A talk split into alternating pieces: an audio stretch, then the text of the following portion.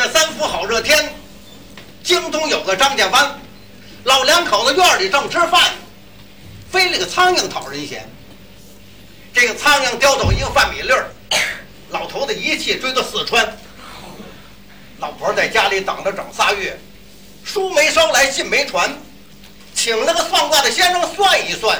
先生说，按卦中断，伤财惹气赔盘缠。这不废话吗？为了一个饭米粒追到四川，还不伤财惹气赔盘缠？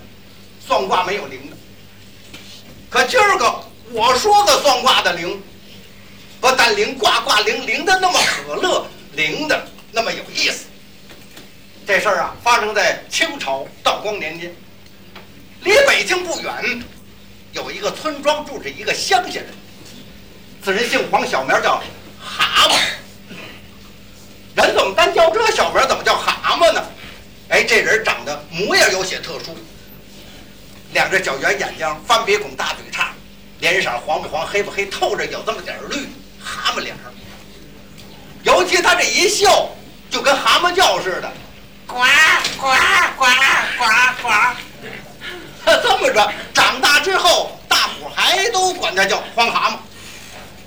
别看黄蛤蟆模样长得不怎么样。从小念过几天书，没事儿就翻翻黄历。这么着，村里人呢有个什么事儿啊，上梁动土啊，娶个媳妇儿，聘个姑娘，都叫他瞧瞧黄历。他也愿意管这种事儿，说出话来，大伙儿听着还挺爱听，成了一个福地圣人了。别看黄蛤蟆这么大的本事啊，可他有个老婆是个累赘，怎么呢？他老婆呀有老病儿。什么老病儿？老寒腿，经常的犯。什么时候犯呢？只要一阴天，腿就疼；要是下雨，连雨天，疼的连地都下不了。老黄啊，伺候他老婆吃喝、做菜做饭，真是急巴的恼啊。可是天长日久了，他找着一个规律：只要他老婆腿一疼，甭问，明儿准阴天。要是疼的厉害，就该下雨了。提前做个准备。那么有一天嘛，他老婆腿疼了，哎呀，疼的呀，整宿没睡好觉，翻过来调过去。第二天早晨下地干活，一推屋门，倒是响晴博日，可是呢，闷得厉害。他披上蓑衣，扛着锄头下地干活。他老婆一看，哟，老皇帝快回来吧，响晴博日的。你披蓑衣干嘛？你求雨，你不怕人家笑话呀？老黄不理他，继续的往外走。他老婆下地想把他揽回来，哎呦，蹲那儿了，乐了，呱呱呱！你疼的那么厉害，今儿个还不得有雨啊？他老婆一听，对呀，也乐了。不提这两口子乐，黄蛤蟆一出屋，大伙也都乐了。哎，你看黄蛤蟆哎，拍着蓑衣。怎么着？求雨是怎么？哎，黄大哥，响晴博似的，你配蓑衣干嘛？哼，你们哪知道去啊？今儿个有雨，怎么呢？他老婆腿疼啊，别人不信，下地干活去了。不到一顿饭的功夫，从南边飘了一块黑云彩，黑的跟黑锅底似的，一会儿铺开了，咔啦一个响雷，哗，下起了瓢泼大雨。别的乡亲一个轮子跟水机子似的。再看黄蛤蟆一步三摇，大摇大摆往外走。大伙说了：“哎，黄大哥，你怎么知道今儿个有雨啊？”他不能说他老婆腿疼就下雨啊。哼，再不知道有雨就更得了。嘿，他倒来劲儿了。乡亲们可就记在心里了。又过这么几天呢，哎，老黄下地干活，一推屋门一看，哎呦，阴天。问他老婆腿疼不疼啊？不疼，一点都不疼，不疼。好嘞，扛着锄头下地干活去了。别的乡亲一看阴天，有配蓑衣的，有拿雨伞的。一看黄蛤蟆什么也没带，嘿，快回去吧，配蓑衣去吧。嘿嘿，今儿个美女，怎么呢？他老婆腿不疼啊。别人都不相信，下地干活去了。嗯，不到一个时辰，来了一阵凉风，云消雾散，太阳出来了。别的乡亲。可就纳闷了，联想前几天，想晴博日，他说下雨就下，今儿个阴得这么厉害，说没雨还真没雨。哎，我说老黄，你怎么知道阴天下雨啊？这我会算卦呀。哎，我一算我就知道下雨不下雨。呵，打这儿起，乡亲们不光叫他看黄历了，家里有个什么事儿，丢了东西也来找老黄。这么有一天嘛，村东头张家儿媳妇耳环子丢了一个，来找黄蛤蟆来了。哟，黄大叔啊，您看您卦算的挺灵的，我们听说了，我们耳环子丢了一个，您给算算。他我能说不会算呢？就这阴天下雨，还得把他老婆带着。嗯，你这耳环子没丢，啊，回去找去吧。你有眼睁睁的丢了吗？水缸后头，锅台旁边，柴火垛一扒拉，你找着去。张家儿媳妇回家一找，水缸后头没有，柴火垛一扒拉，真找着了。这么说，他这挂灵了，灵什么呀？老黄有个琢磨劲儿。这耳环子要是俩丢了，别人偷走了，一个准是掉了。做儿媳妇的出去挑水就是做饭呢，水缸后头没有柴火垛一扒拉，找着了。这事儿，全村可就轰轰动。黄蛤蟆这卦灵啊！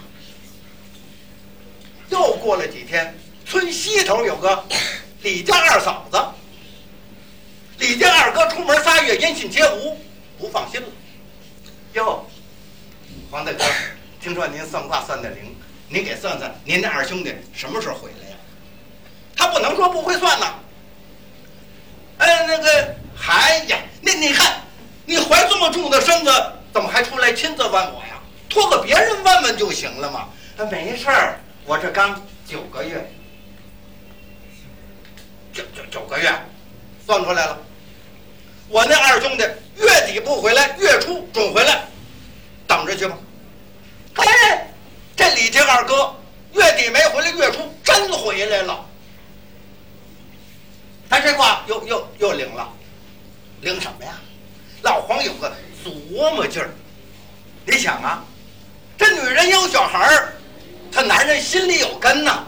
出门仨月也就不写信了，就等回来伺候月子了。月初。回来了，这卦一灵，全村可就轰轰动了。不但轰轰动了，还给黄蛤蟆起了个外号，叫黄半仙。就这外号，一传十，十传百，百传千，千传万，村传镇，镇传乡，乡传县，传来传去，传到北京城来。该着杠着，黄蛤蟆出了大名。赚了大钱了，怎么回事？皇宫内院吃到了，道光皇上的无价之宝夜明珠丢了。皇上龙颜大怒，宣召九门提督进殿，三天期限找来有赏，找不来降级罚俸。咱先说这夜明珠谁偷走？看守者自盗，大总管崔英，他给偷走了。这宫里的人偷走了，到宫外去找，那怎么找得着啊？甭说三天，一个月没找着。这天皇上早朝之上，龙颜大怒，一拍这龙胆：“孤家夜明珠丢了一月有余，你们无动于衷，难道叫我亲自去找吗？”大总管崔英吓的腿。都软了，心说知道是我偷的了，这可活不了了。又听皇上说，三天期限，找来一个算卦的来，占算夜明珠的下落。扎，崔英高兴了，不知道是我偷的。行了，他带着手下人就来到了前门外打木场。这是一条街道，全是命馆算卦。头一家挂着个牌子“刘铁嘴”，崔英进去。会算卦呀，哈，会算卦。你这灵吗？灵灵，怎么灵啊？我铁嘴钢牙，嚯，真灵真灵。会见吗？崔英，走了？刘铁嘴心想，灵他怎么倒走了呢？那当然，崔英不敢找灵的的他没命了，所以他想找一个算卦算的不灵的。可您想，这算卦有说自个儿不灵的吗？那他吃什么呀？结果都说灵，两天半过去了，没找着一个不灵的。这可怎么办呢？手下人告诉崔英，城外有个黄半仙，咱们找找他去行吗？好。一同前往，这么着就找到了黄半仙。咱先说黄半仙干嘛了呢？今儿个早早就起来，怎么呢？他老婆呀，腿又疼了。甭问了，昨天晚上腿疼，那今儿个准得下雨，这雨还小不了啊。早早的打了几捆柴火，放在院里，伺候他老婆吃喝。刚想睡觉，崔英到了。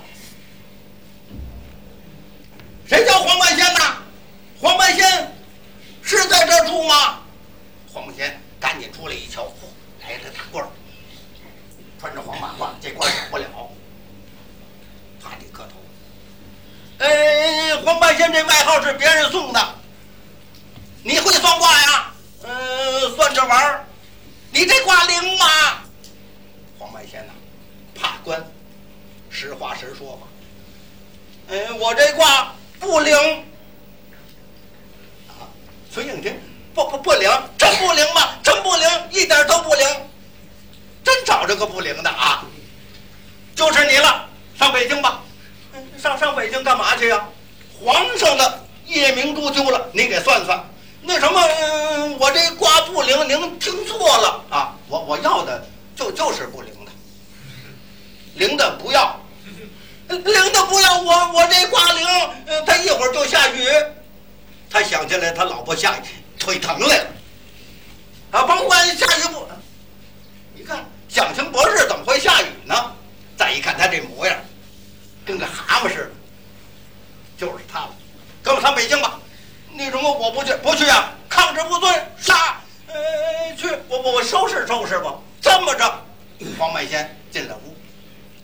件衣服，跟他老婆说：“我到北京算卦去，看起来是有去无还了。这样，今天头一天，明天第二天，三天早晨，我要是不回来，你把院里柴火都点着了，啊，我跟皇上就说家里头着火了，咱两口子还能见上一面，你可千万别忘了。哎，你去吧，你去吧，这么着。”黄百仙配上蓑衣，来到院。崔英一看，你配蓑衣干什么呀？嗯，这一会儿他下雨啊。崔英一看，想清博士这不胡说八道？行了，走吧。简短结说，崔英把黄半仙带到了北京，住在馆驿之中。什么叫馆驿啊？现在话说就是高级招待所，好吃好喝好待着，吃不下去喝不下去呀，晚上睡不着觉。翻过来掉过去，一会儿咔啦一个响来，哗，下起了瓢泼大雨。后面先想起他老婆来了，他腿疼啊，他难受，他腿疼难受，我比他还难受。明天皇上叫我算夜明珠，夜明珠什么模样？放在哪儿了？水缸后头锅台旁边。皇宫内院有这东西吗？这这可怎么办呢？来想去，他就恨上俩人。头一个恨这贼，贼！你偷皇上的夜明珠，你偷谁不好？你单偷皇上夜明珠，你个该死的东西，你不得好死！他还恨一个人，恨这大官。我不留，你偏叫我来。我来与你有什么好处？我死了你也活不了啊！黄半仙有个毛病，说话呀爱自言自语，另外他爱指手画脚。他坐在屋里头，指着这疯蚊子，他可就比划，连说带比划上。贼！你偷皇上夜明珠，你不得好死，你活不了。他还恨这大官儿，我说我不灵，你偏叫我来，我来与你有什么好处？你个该死的东西！这说的正热闹着呢，街墙有耳，门外正有人偷听。谁呀？大总管崔英来了。他怎么来了？哼，他是得来。他把黄半仙呢安排在馆驿之中，他回去喝酒吃饭，心里头高兴。找了三天，还真找着一个不灵的。嘿，你瞧那模样，跟蛤蟆似的。明天一算，算不出来夜明珠，这夜明珠归我了。黄就把他给杀了。吃完了，躺在炕上，反过来掉过去，睡不着觉。一会儿咔啦一个响雷，下起了瓢泼大雨。再看崔英啊。脸都吓白了，坏了！他这卦灵啊！他说今儿个有雨，这下雨了，这叫真人不露相，露相不沾人呐！不行，我得看看动静去，我得摸摸底去。他是摸底来的，也没带手下人，他就来到了馆驿之中，偷偷的到。黄半仙这屋推开了门，他想看看，刚往里一看，就听里边说：“贼，你偷皇上夜明珠，你不得好死，你活不了。”哎呦，你看他算出来了吧？这夜明珠是我偷的了，我可就活不了了。里边又说：“我说我不灵，你偏叫我来，我来与你有什么好处？真的呀。”我为嘛非叫他来呀？他算出来，我可就活不了了。你倒沉住了气呀！啪叽，把门开开，跪着。哎呦，半仙半仙，你饶命！黄半仙一看，这大官给他跪下，他也害怕。不过他沉得住气。他算卦算惯了，他一边双手去搀扶，一边嘴里还使诈语。啊，起来吧，起来吧！我都知道了，我都知道了。他知道什么也不知道啊。呃，什么？您您是知道了？这夜明珠是我偷的。他哪是摸底来了？他跑这泄底来了。黄梅仙呆立了。哼，不但算出来是你偷的，还算出来你放在哪儿了。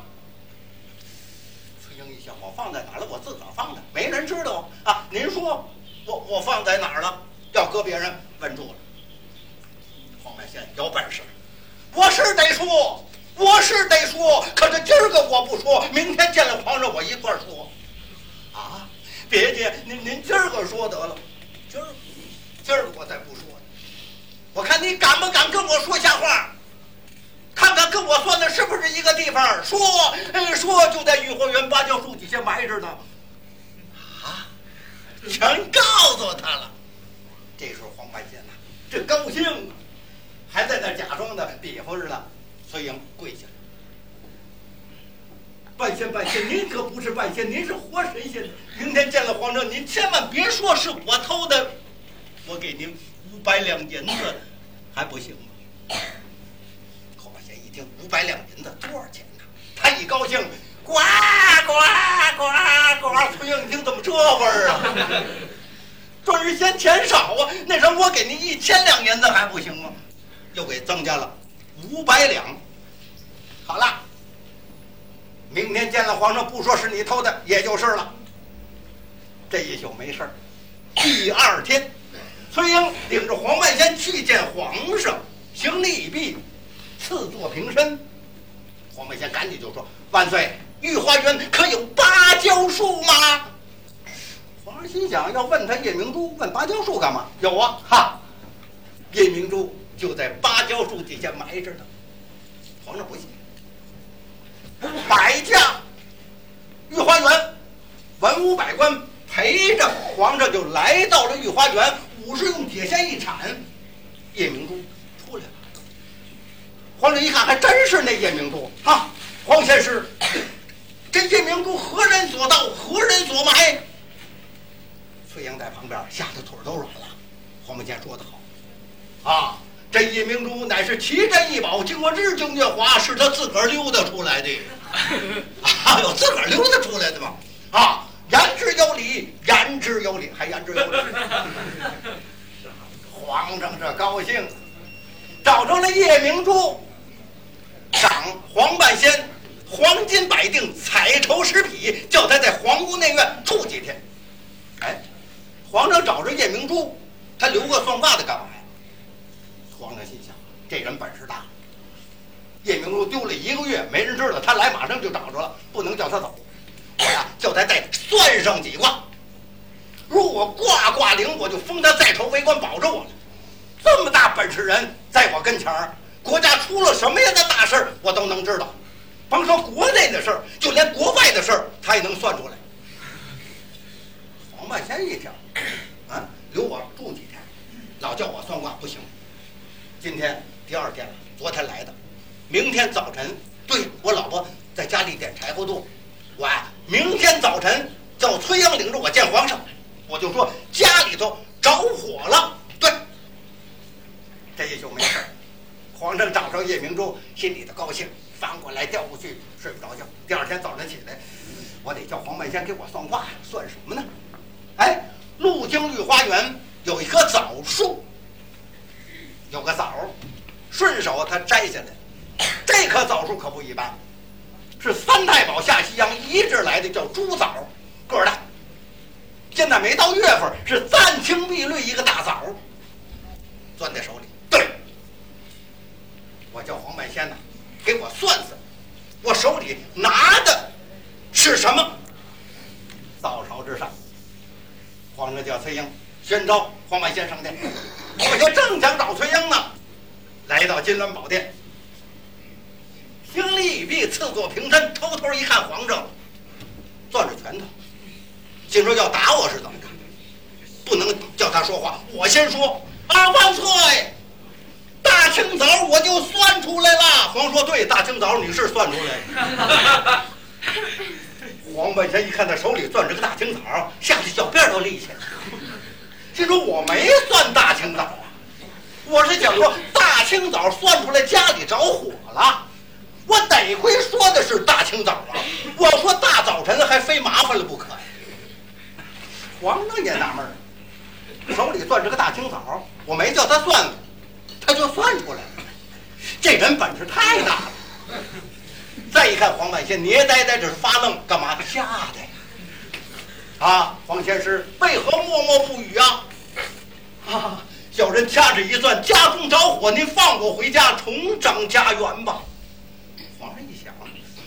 清早他都算出来了，不能放他走啊。就一想，他们家离北京几十里地，他算出着火来了。我，派人看看去。如果他家真着火了，我就封他在朝为官了。御宴百下，在喝酒吃饭的功夫，手下人可就来到了黄半仙家，一看家里真着火了。怎么着火了呢？黄半仙呢叫他老婆点着柴火垛，那天风太大，呜，三间房子全燎着了。回来一跟皇上说，他们家确实着火了。哎呀，黄仙，这人本事太大了。黄仙师，我封你为护国军师，与国家共享荣华富贵，你的意下如何？黄半仙一听，啊哈，天在手上叫我算卦呀，这可受不了啊！叶明珠，崔英告诉我，家里着火是他老婆提前定规好了的，这大清早是我蒙对了的。